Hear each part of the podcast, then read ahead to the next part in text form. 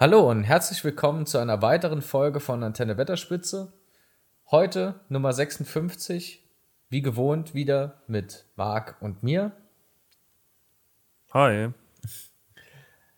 Ja, wir sind ja seit ein paar Wochen ähm, den Kreaturen des Bösen verfallen und da wollen wir heute auch äh, weitermachen. Da gibt es jetzt gar keine Abwechslung bei uns. Wir ziehen das jetzt knallhart durch. Wir haben uns auch eben schon Gedanken gemacht über die nächste Folge und äh, wir müssen euch leider mitteilen, das Thema wird uns nicht los. Wir sind im Bösen verfallen. Ja. Marc, was haben wir denn heute vor? Heute haben wir schon letzte Woche angekündigt, was wir heute machen. Wir gehen mal noch ein bisschen genauer auf die Ork-Rassen ein. Also wir haben ja letzte Woche drüber gesprochen, was die Orks so insgesamt ausmacht, wie sie geschichtlich einzuordnen sind und wo sie eben so ein bisschen mitgewirkt haben. Und heute gucken wir uns mal die verschiedenen Ork-Rassen und Ork-Stämme an. Und welche Ork-Rassen es gibt und wie die zu unterscheiden sind und was die so besonders macht, jede einzelne oder was auch vielleicht nicht so besonders macht – das hört ihr nach dem Intro.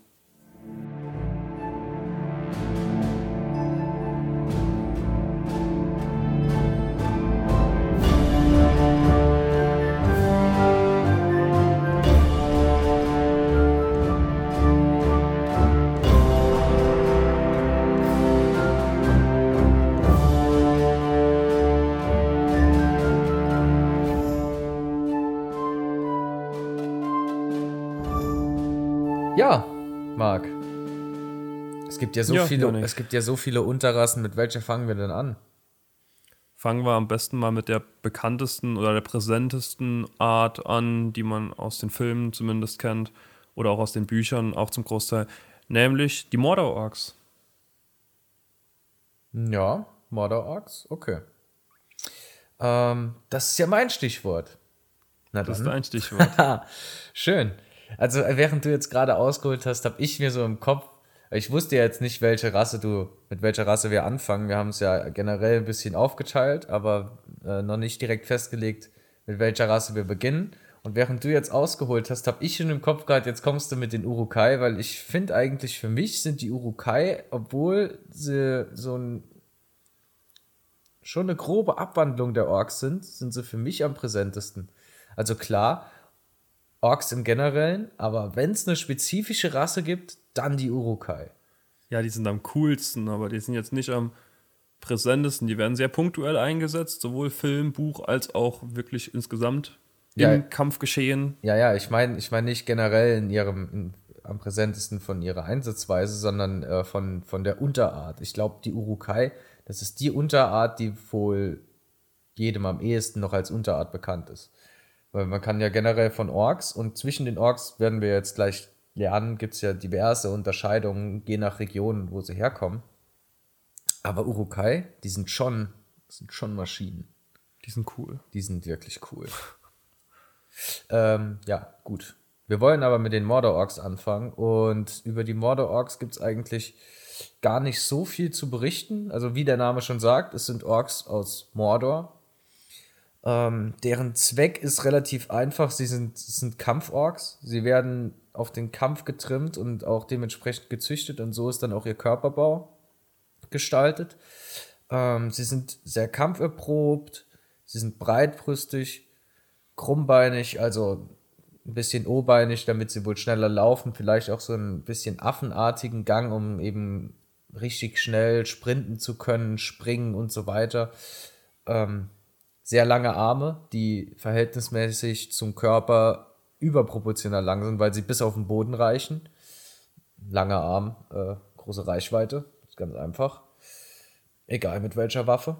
Gut, außer mit dem Bogen, da dürfte es, wenn man mit einem Bogen und so langen Armen, das ist, glaube ich, sehr hinderlich, wenn ich mir das jetzt so vorstelle. Ja. Aber ansonsten, ähm, ja, einfach Kampfmaschinen. Breite, stämmige Orks mit eben beschriebenen körperlichen Besonderheiten, ja, die einfach nur für den Krieg gezüchtet worden sind. Ja. Und bevor wir später drauf kommen, die Mordor-Orks haben auch noch einen äh, anderen Namen, der wird vor allem in der Filmtrilogie verwendet. Ich glaube, das ist an der Stelle, ähm, wo Gandalf mit Pippin in äh, Minas Tirith spricht, wo dann ähm, in Minas Morgul dieser Lichtstrahl in den Himmel schießt, womit dann Mordor das Signal gibt, dass die Armee ausrückt zur Schlacht äh, gegen Minas Tirith. Und ich glaube, da ist dann die Sequenz, wo dann die äh, Gandalf über die Orks spricht und da kommen, dann wird dann von den Morannon Orks äh, gesprochen, wie sie dann da ausmarschieren und das sind diese richtig großen, breiten und stämmigen Orks. Ja, Mordor Orks gleich Morannon Orks. Einfach die größten unter den, den Ork-Rassen, so in, in der Art. Da, es gibt zwar noch andere sehr große Rassen, aber die sind, die haben sich eher, sage ich mal, wegen anderen Hintergründen so ausgebildet. Die Mordor Orks einfach nur zum Kämpfen. Wir haben ja letzte Woche auch schon festgestellt, dass wir ein Informationspodcast sind und wir auch einen Lehrauftrag haben. Und deswegen würde ich den Lehrauftrag jetzt auch ganz gern schon in äh, Kraft treten. Und zwar heißt ein Fil also eine Filmreihe, die aus drei Teilen besteht, heißt Trilogie. Nicht Triologie. Habe ich Triologie gesagt? Ja. Oh, Entschuldigung. Also für alle Zuhörer und Mitpodcaster eine dreiteilige Filmreihe, ist die Trilogie. Nachdem wir letzte Woche schon was über die Misere erfahren haben, oder das Misere, jetzt mal diese Richtung. Auch ich hoffe, wichtig. was heißt mir das? Ja, auf jeden Gut. Fall. Ich hab, das ist mir nur gerade aufgefallen. Ich dachte, ich sag's jetzt. Ähm, auf jeden Fall als nächstes haben wir die Gundabad Orks in der Reihe der Orks. Und die wurden aus den Mordor-Orks so ein bisschen rausgezüchtet vom Hexenkönig von Angmar. Da sieht man auch halt, in welcher Zeit sie ungefähr behandelt wurden und wo sie waren, also eben in Angmar. Und sie sind so eine brutalere und ausdauerndere Version der Mordor-Orks. Also die können länger kämpfen, die können weiter laufen und die zerreißen alles in der Luft, was ihnen vor die Flinte kommt, weil sie eben noch ein bisschen, also die Orks sind sehr skrupellose Wesen, aber die hier, die sind noch richtig mehr aufs Blut aus und auf die Vernichtung der Gegner. Und sie sind auch ein klein bisschen größer und ein klein bisschen von der Kraft her schon stärker und besser. Und nach dem Fall von Angmar haben sie sich am Gundabad niedergelassen, deswegen auch der Name Gundabad Orks, und wurden dort lange Zeit von jemandem beherrscht, dessen Name auch sehr präsent ist, vor allem seit den Hobbit-Filmen, nämlich Azog, der eigentlich in den Hobbit-Filmen nicht präsent sein sollte, aber da nochmal sein Name nochmal ein bisschen rauskam. Da können wir auch gerade mal sagen, was wir nächste Folge geplant hatten. Also wir wollen das jetzt so ein bisschen machen wie mit den Nahschools, also so mehrere Teile, dann immer ein bisschen genauer und so machen wir es auch mit den Orks, weil nächste Woche kommen nach den Ork-Rassen dann so ein paar bekannte Orks, unter anderem eben Azog. Weil da müsste man schon ein bisschen Aufarbeitung machen, weil da wurde Sachen mitgetrieben, da wurde, da wurde Schindluder mitgetrieben mit Azog. Ich wollte gerade schon sagen, Marc, wir haben schon lange nicht mehr über den Hobbit geschimpft. Ja. Das ist, eigentlich, das ist eigentlich sehr traurig. Aber Ja. wenn, wir, wenn wir jetzt hier beim Thema Orks sind und wir haben die Gundabad Orks und wir haben Azog, dann kommen wir gar nicht drum rum, nochmal zu sagen, wie schlecht eigentlich der Hobbit-Film von seiner Lore her aufgebaut ist. Wie man ein so wunderschönes, in sich perfektes Buch, finde ich, ich finde die Hobbit-Geschichte, die liest man in einem Tag einfach straight durch. Ohne Probleme. Und dann am Ende denkt man sich, was eine geile Geschichte. Und die wird so verschandelt durch was weiß ich, wer sich da was gedacht hat. Das ist so traurig. Das ist einfach nur traurig. Ja, ist richtig. Zu den Gundabad Orks gibt es auch eigentlich nicht viel mehr zu sagen, außer dass der Hobbit scheiße ist. Sie haben sich dann mh, mit oder unter Azog haben sie sich dann später noch im Khazad-dûm angesiedelt. Ja, und wie es dann so ein bisschen Scharmützel mit den Zwergen gab, das gucken wir uns dann nächste Folge an, eben wenn wir Azog genauer betrachten, weil der hat da eben den Großteil drunter geführt und es wäre jetzt unnötig, das jetzt an dieser Stelle die Geschichte zu sagen, weil es eben eher die Geschichte Azogs ist, als jetzt der Gundabad Orks. Ja, wir kommen da, wir kommen da doch mal detaillierter drauf zurück. Aber ich glaube, wenn ich jetzt mal so, ähm, so kurz drüber nachsinne, welche Orks wir da behandeln könnten, also im, im Film werden ja einige Orks gezeigt, aber ich glaube, wir müssen da auch mal noch tiefer reingehen, ob es da noch, noch andere äh, Orks gibt. Also aus den Filmen hätten wir jetzt auf jeden Fall noch Lurz und Ugluk, die die Isengard-Spähtruppen äh, da anführen. Auf jeden Fall. Äh, dann Grishnak, Gothmog, Herrführer von, von Mordor-Armeen, also von den, von den Armeen Mordors. Mhm. Aber ansonsten, ja, bekannt sind noch Bolk und Azog. Ja. Aber ansonsten müssen wir mal schauen. Da finden wir bestimmt noch einige und dann packen wir vielleicht auch mal einen Ork aus, den, den nicht jeder auf dem Zettel hat. Oder wenn wir jetzt auch schon einen komplett offensichtlichen Ork vergessen haben, äh, immer gern uns mitteilen und dann werden wir den auf jeden Fall noch mit, mit reinnehmen. Das ist jetzt nur genau. grob, was mir so einfällt. Ähm, ich dachte aber eigentlich auch, also unter den Gundabad Orks habe ich mir immer was anderes vorgestellt. Ich habe jetzt nicht gewusst, dass der Hexenkönig die damit hochgezogen hat. Und nachdem dann Angmar quasi weg war, haben die sich so gedacht, ja, suchen wir uns halt was Neues. Sondern ich dachte halt immer, dass die sich tatsächlich aus den Orks aus dem Nebelgebirge heraus gebildet hätten und eben dann oben einfach im Gundabad niedergelassen hätten. Ja, also der, das ist nicht so ganz schlüssig jetzt, wo der Hexenkönig da die Züchtung vorgetrieben hat, also ob das jetzt wirklich mehr Nebelgebirge war oder mehr Mordor. Also der hat da auf jeden Fall ein bisschen rumgezüchtet an denen. Und erst nach Angmar, also quasi, es sind eher die Angmar-Orks, aber sie werden eben Gundabad-Orks genannt, weil sie da sich später niedergelassen haben und da eben auch ihren großen Herrscher hatten. Ja, der Gundabadberg ist ja, glaube ich, auch sinnbildlich als Orkfestung. Also ich würde sogar fast sagen, äh, die unabhängigste Orkfestung. Weil wenn man jetzt mal so überlegt, ähm, Dol Guldur, Mordor, dann später, ganz, ist ja eigentlich nur eine ganz kurze Zeit, Saruman Isengard. Also wenn, mhm. man, wenn man das jetzt mal auf die lange Mittelerde-Zeitspanne betrachtet, dann sind das vielleicht ein paar hundert Jahre, wo der da Orks züchtet. Ähm, ja, Angmar, aber ansonsten äh, der, der Gundabadberg so als Orkfeste, wo jetzt mhm. klar. Am Schwarzen Tor sind noch viele untergebracht.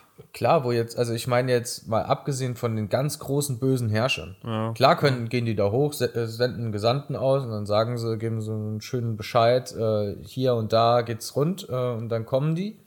Aber an sich finde ich da oben die Orks eigentlich schon recht unabhängig. Ja, das machen sie schon gut. Kann man nichts anderes sagen. Gut. Ähm, ich würde dann sagen, mache ich mit äh, den Snagas weiter oder gibt es noch was zu den Gundabad? Nee, kannst okay. gerne übernehmen. Gut, äh, die Snagas sind, äh, ist eigentlich keine Rasse an sich, sondern ist eher so eine Bezeichnung unter den Orks und bedeutet im Orkischen äh, Sklave, eine Abwandlung aus der schwarzen Sprache von Mordor. Und die Orks bezeichneten unter, untereinander eher die etwas kleinwüchsigeren Rassen als, als Naga. Also alle Orks, die, die nicht sonderlich groß sind, die eventuell ein bisschen kleiner sind. Ähm, oder auch einfach so als Schmähbegriff, wenn ein Ork irgendwie mal gerade feige war oder sich zu was nicht getraut hat, irgendwie sowas oder seine, seinen Auftrag nicht erfüllt hat, die kommandieren sich ja auch wild rum. Dann wird man schon mal schneller als Naga abgestuft von den anderen Orks. Ähm, die Snagas machen oder scheinen aber auch zu großen Teilen immer die, die Armeen des Bösen zu bilden, also das gemeine Fußvolk, das einfach überall verbrannt wird, vorgeschickt und in den Tod geschickt wird. Das sind dann oft auch die, die Snagas.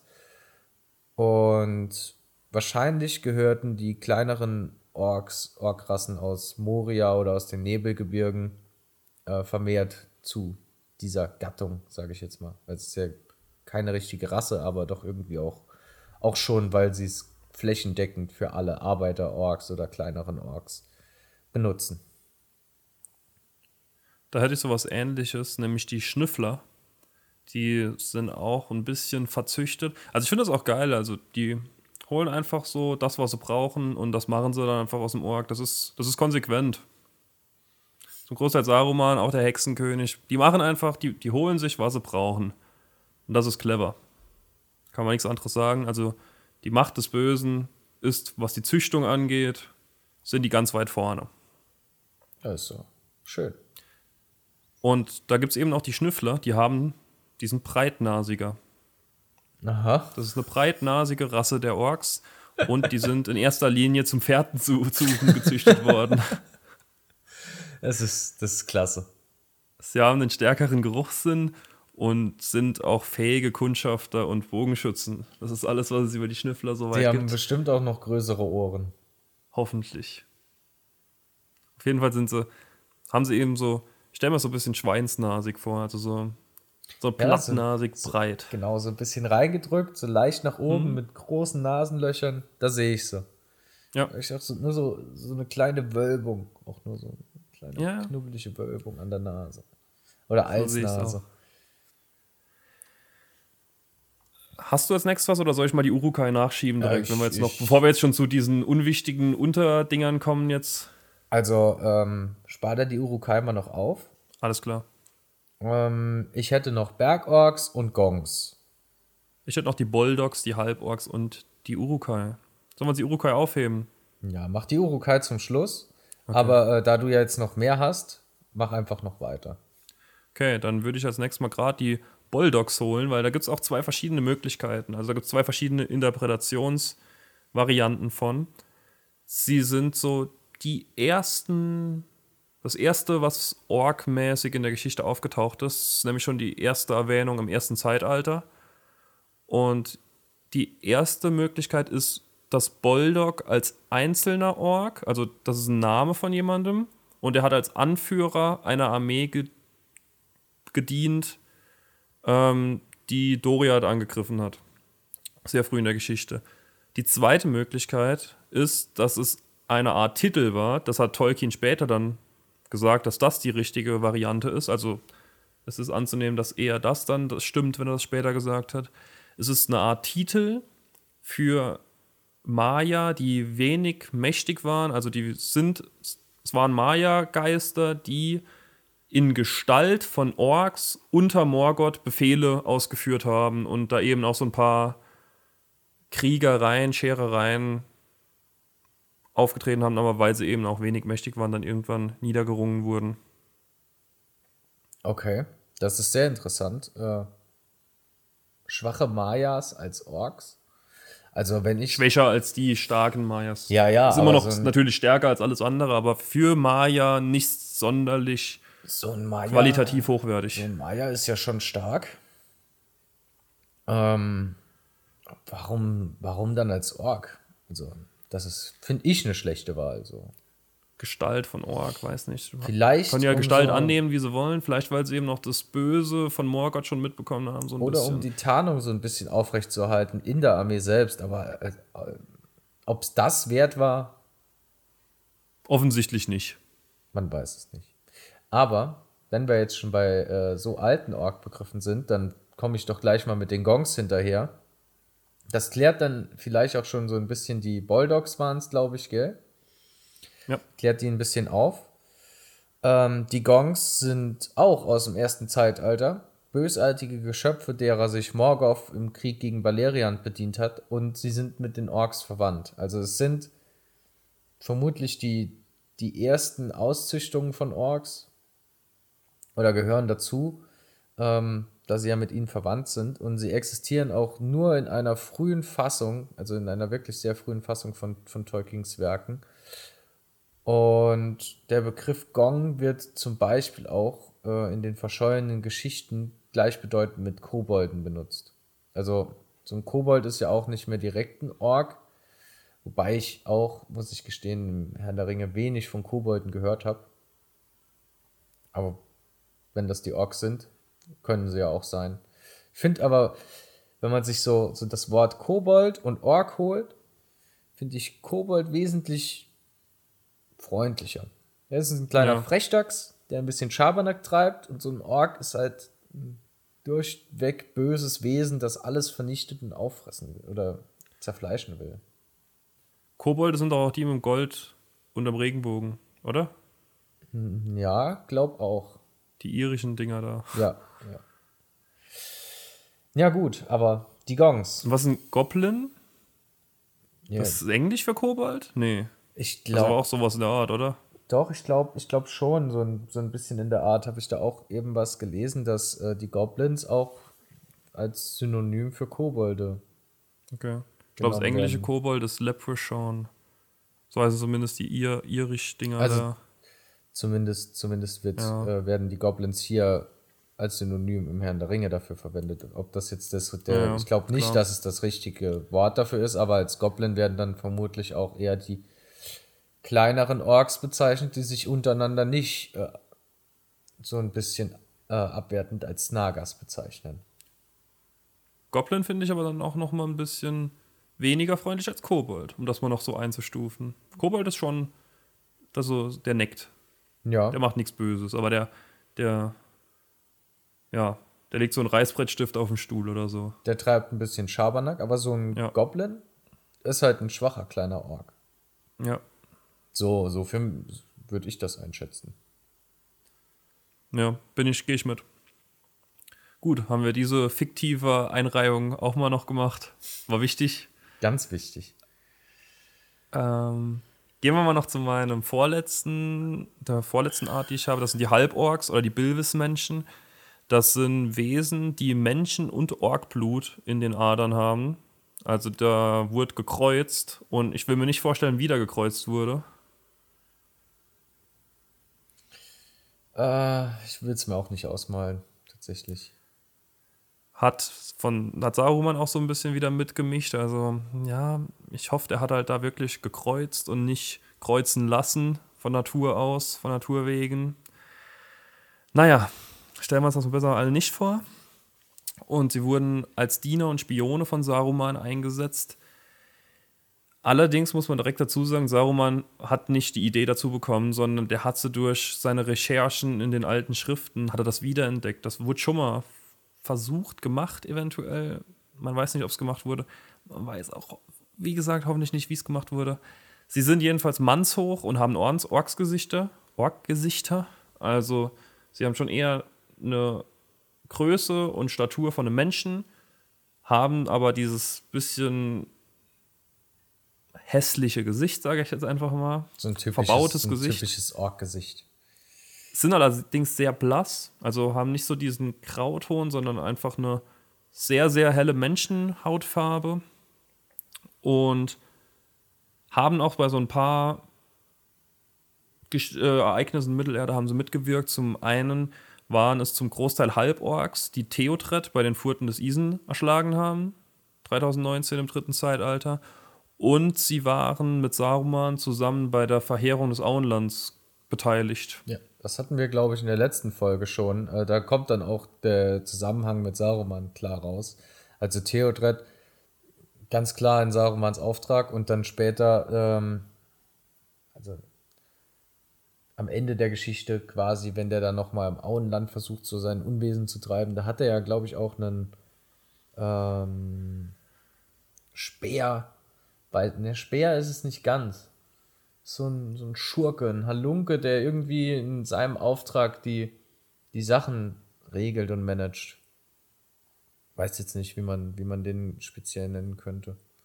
Ein Hauptmann, Handlanger. ein Hauptmann ist er nicht ganz. Handlanger ist Oh, mir. Handlanger. Handlanger, ich weiß nicht, Handlanger hat mir zu wenig Eigeninitiative. So die, die Hand aus Game of Thrones. So der, der, der da nebenbei ist. Ähm, nee, eher wie Bronn ist es, glaube ich, der, der Söldner. ah ja. Aber Okay. den ungefähr so äh, im, im späteren Verlauf der Geschichte, wo er dann auch so, so mehr Eigeninitiative zeigt. Am Anfang lässt er sich ja wild anheuern, aber äh, ungefähr so. so, Okay. Bronn ist, glaube ich, das perfekte Beispiel. Okay. So ein bisschen Schurke, aber äh, halt doch untergeben schon noch. Verstehe. Ja, das war's so zu den Halbox. Du hast. Doch, du hast noch was auf der Ich Liste. habe noch die Bergorks und dann dürften wir, glaube ich, mit den Urukai abschließen. Okay. Das ist schön. Ich dachte, ich, ich dachte die Urukai gibt es ganz am Anfang, jetzt gibt es sie ganz zum Schluss. Das ist auch schön. So kann man sich manchmal täuschen. Ja. So, die Bergorks. Wir hatten jetzt, glaube ich, na, wobei, gut, wir sind schon über die eine oder andere kleine Orkrasse jetzt weggezogen, aber jetzt kommen wir mal noch mal zu ein paar größeren Orks. Ähm, die Bergorks leben so ein bisschen, also leben im Nebelgebirge und eventuell sind das jetzt, sind diese Orks die Vorlage zu den Gundabad-Orks, die sich ähm, der Hexenkönig zur Zucht vorgenommen hat. Die Bergorks lebten nämlich auch schon im zweiten Zeitalter in den Nebelgebirgen und sind vor allem auch für den Tod von Isildur verantwortlich.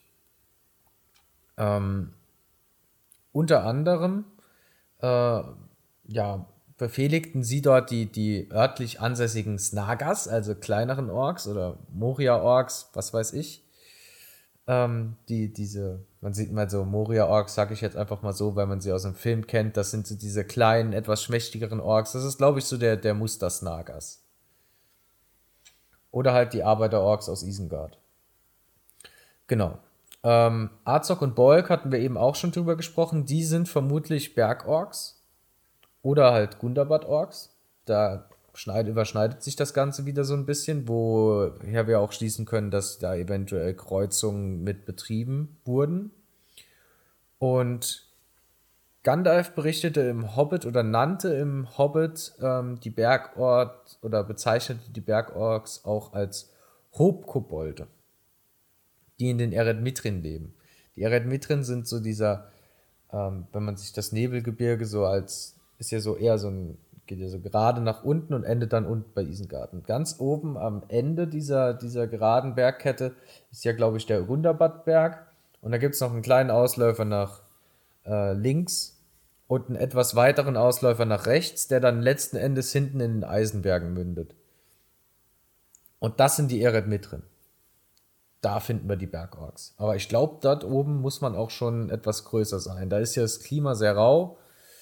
Da ist viel Wildnis. Ich glaube, da, da gibt es, glaube ich, auch Drachen. Das ist, glaube ich, die, die Gegend, wo, es, wo die Drachen in Mittelerde hausen oder vorwiegend hausen, wo man auch so einen kleinen Drachenhort auch einfach mal noch im Gebirge findet. Also ja, die Bergorks. Ich vermute, die Vorlage für die Gundabad-Orks. Gut möglich. Und jetzt? last but not least kommen wir zu den Urukai. Die, ja, legen wir uns fest, nicht vermutlich, sind die coolsten. Es sind die coolsten. Nichts gegen zu sagen. Auch von Saruman gezüchtet, noch größer und noch stärker als die Gundabad-Orks zum Beispiel, also nochmal ein gutes Stück größer als die normalen Moria-Orks. Auch eher die Statur von einem Menschen, kann man sagen, von einem großen, gewachsenen Menschen. Also sehr breit gebaut, sehr breitschultrig, und eben eher die Anatomie, wie sie bei einem Menschen oder bei einem Elben vorkommt. Und das hat auch einen guten Grund. Sie sind nämlich aus verdorbenen Menschen und verdorbenen Elben, also weiß man nicht, Mensch oder Elb, wurden sie gemacht. Hat er da mit reingeworfen in die Mische, aus denen die Urukai entstanden sind. Und sie sind die absolute Elite der Orks. Also die werden punktuell eingesetzt, sind oft als Anführer tätig, also sind Hauptmänner und Anführer von anderen Ork-Trupps. Und die große Schwäche, die die Urukai haben, wir haben letzte Woche auch gesagt, dass die Orks, die sind nicht so tageslichttauglich. Also bei Tageslicht sind die schwächer als in der Nacht oder in ihren Höhlen, wo sie vorwiegend äh, zu Hause sind oder in den Bergen. Das haben die Urukai nicht. Die können auch bei Tageslicht ihre volle Kraft entfalten und können auch bei Tageslicht komplett ohne Schwächung eingesetzt werden, was halt wirklich ein guter Vorteil ist. Ja, ich wollte gerade schon sagen, das ist ja, das ist ja eigentlich eine Stärke. Du hast gerade eben von, von der Schwäche geredet, aber ich glaube, das ist, oh, nee. das ist dir einfach nur so rausgerutscht. Ja, das war dann verwechselt. Urukai. Die Schwäche haben sie nicht. So. Die, die Urukai sind, sind einfach nur große Kampfmaschinen sind so schön.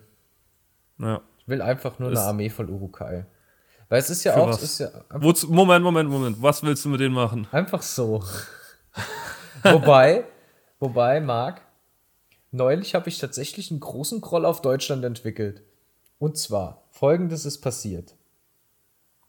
Ähm, ich weiß nicht, inwiefern unsere Hörerschaft im E-Sports äh, vertreten ist oder Ahnung davon hat.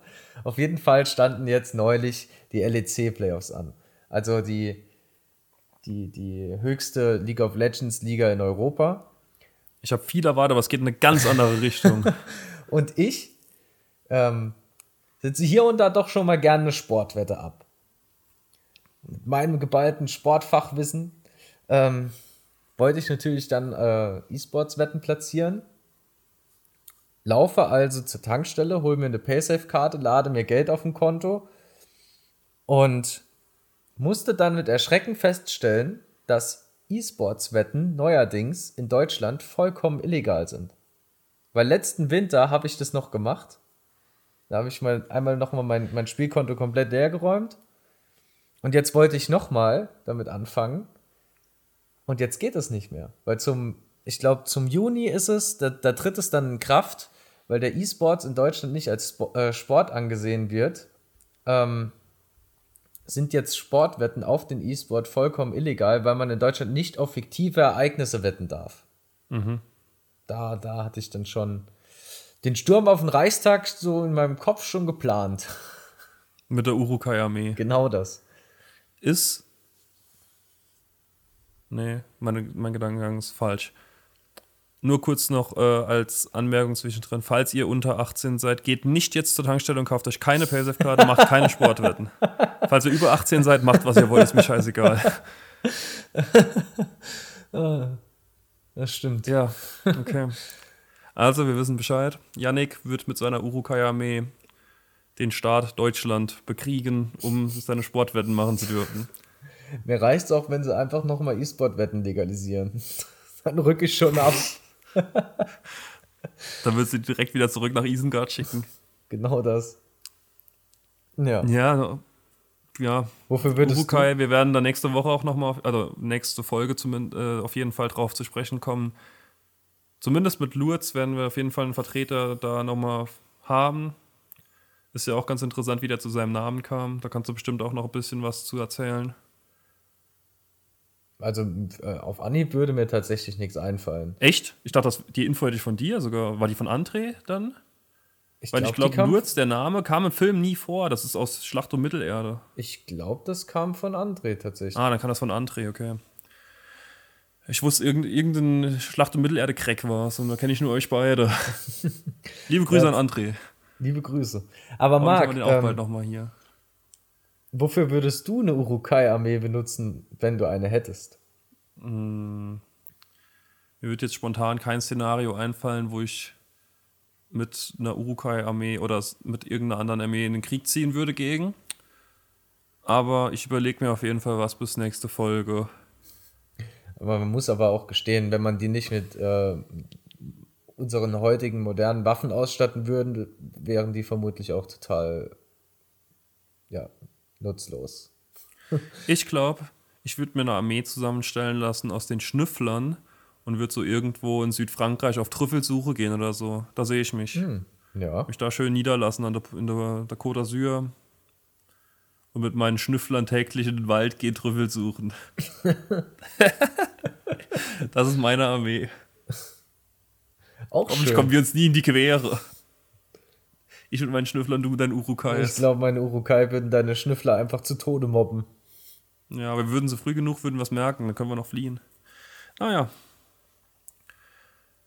Wir haben noch was auf unserem Discord schon angekündigt, Janik.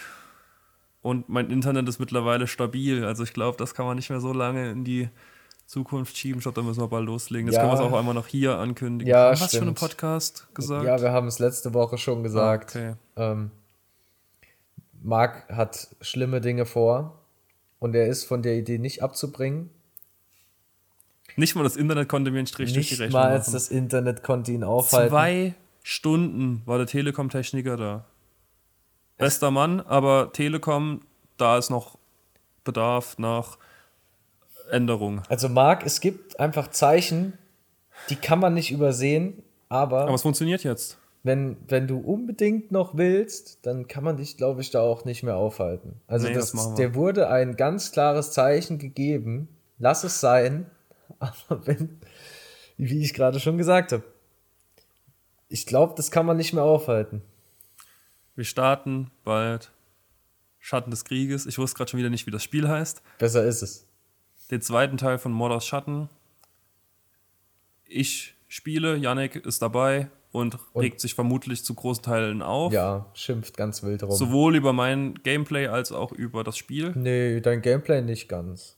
Ah, doch, ich stelle mich schon immer sau doof dran bei sowas. Ja? Okay. Ja, ich bin jetzt äh, mittlerweile so ein bisschen auf äh, den Schachtrichter gekommen. Ich habe mir jetzt auch ein Buch geholt, weil ich mich da reinfuchsen wollte. Natürlich habe ich jetzt schon wieder das Buch vier Tage nicht reingeguckt.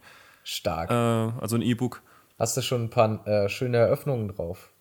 Nur, nur Queen's Gambit habe ich mir angeguckt, weil ich da gesehen habe, dass es auch eine Serie gibt, die so heißt. Die wollte ich auch gucken, habe ich auch aufgeschoben. Also die Schachkarriere läuft, ja. Stark.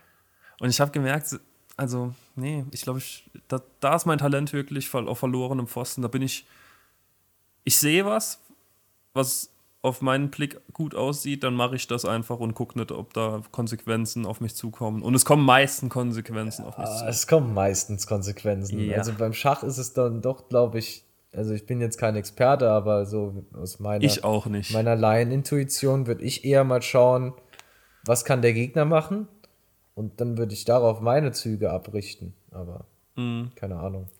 Ich habe jetzt mittlerweile extra schon von 10 Minuten pro, pro Seite, pro Partie auf 15 Minuten hochgestellt. Und ich glaube, ich habe noch kein Spiel zu Ende gespielt, wo ich nicht noch mindestens 11 Minuten übrig hatte. Also ich ziehe direkt und das ist mein großer Fehler und das kriege ich nicht weg und deswegen bin ich absolut verloren im Schach. Also, falls Sportwetten erlaubt werden, E-Sports-Wetten, setz bitte nicht auf mich. Gott, Marc, kommt doch ganz auf die Disziplin an. Hab doch neulich eine Vollgeist-Partie von dir gesehen, das war doch nicht so schlecht. Ja, das war bärenstark. Da, da bin ich. Morgen kommt mein neuer Controller, morgen kommt meine neue Brille, morgen. Stark. Das geht Ja. einfach bei Vollgeist durch die Decke. Oder nicht in den Abgrund, wenn ich das richtig. Ja, das ist so das Spielprinzip, kurz und knapp zusammengefasst, ja. Nicht in den Abgrund. Nicht in den Abgrund. Okay. Schön. Ja, würde ich sagen, sind wir auch für heute am Ende. Ich glaube, ich gucke Queen's Gambit bald. Und dann bin ich bestimmt Schachprofi, wenn ich die Serie geguckt habe bei Netflix. Hoffentlich. Ja. Ich hoffe, ihr drückt mir all die Daumen. Auf jeden Fall. Immer. Und ansonsten bei jedem Spiel. mit Schatten. Ansonsten drücke ich Yannick die Daumen, dass er bei Schatten des Krieges keine zu großen Wutausbrüche bekommt. Und wir hören uns Ich und sehen ja- uns da. Ich bin ja zu großen Teilen da schon ein bisschen Tiltproof, weil ich habe ja auch schon reingespielt. Es gab, Mhm. das Spiel gab es ja mal äh, kostenlos im PlayStation Store. Und ich habe natürlich direkt zugelangt, weil die Mittelerde-Affinität besteht halt trotzdem. Und ich habe mir auch den Hobbit angeschaut. Und ich habe ja auch das erste Spiel davon gespielt. Damals hatte ich noch große Hoffnung, dass es ein cooles Spiel wird, weil es hat echt stark ausgesehen. Aber bis auf die Geschichte ist es auch eigentlich ein schönes Spiel. Aber die Geschichte macht halt alles kaputt. Das ist so traurig.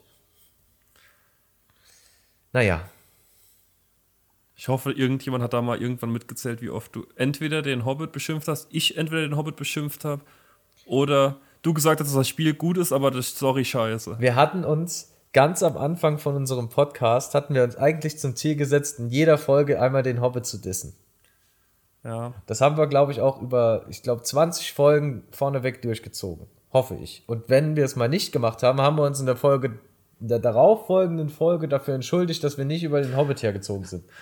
Oder ich glaube, ich habe das, ich habe das einmal gemacht. Das habe ich, glaube ich, noch so im Kopf. Aber ich bin Kann mir, gut das ist auch schon ein bisschen, ist auch schon ein Weilchen her. Also, gut. ja. Ähm, wir sehen uns dann bei Schatten des Krieges oder wir hören uns dann in der nächsten Folge ähm, zu den Ork-Anführern. Genau, oder bei den wichtigen Orks. Muss nicht unbedingt ein Anführer sein, aber ich glaube, es sind alle Anführer, hast recht, ja. Das geht, glaube ich, ein, einher. Ja. Also selbst Ja, wenn es mal kein Anführer ist, dann ist es aber trotzdem ein besonderer Ork.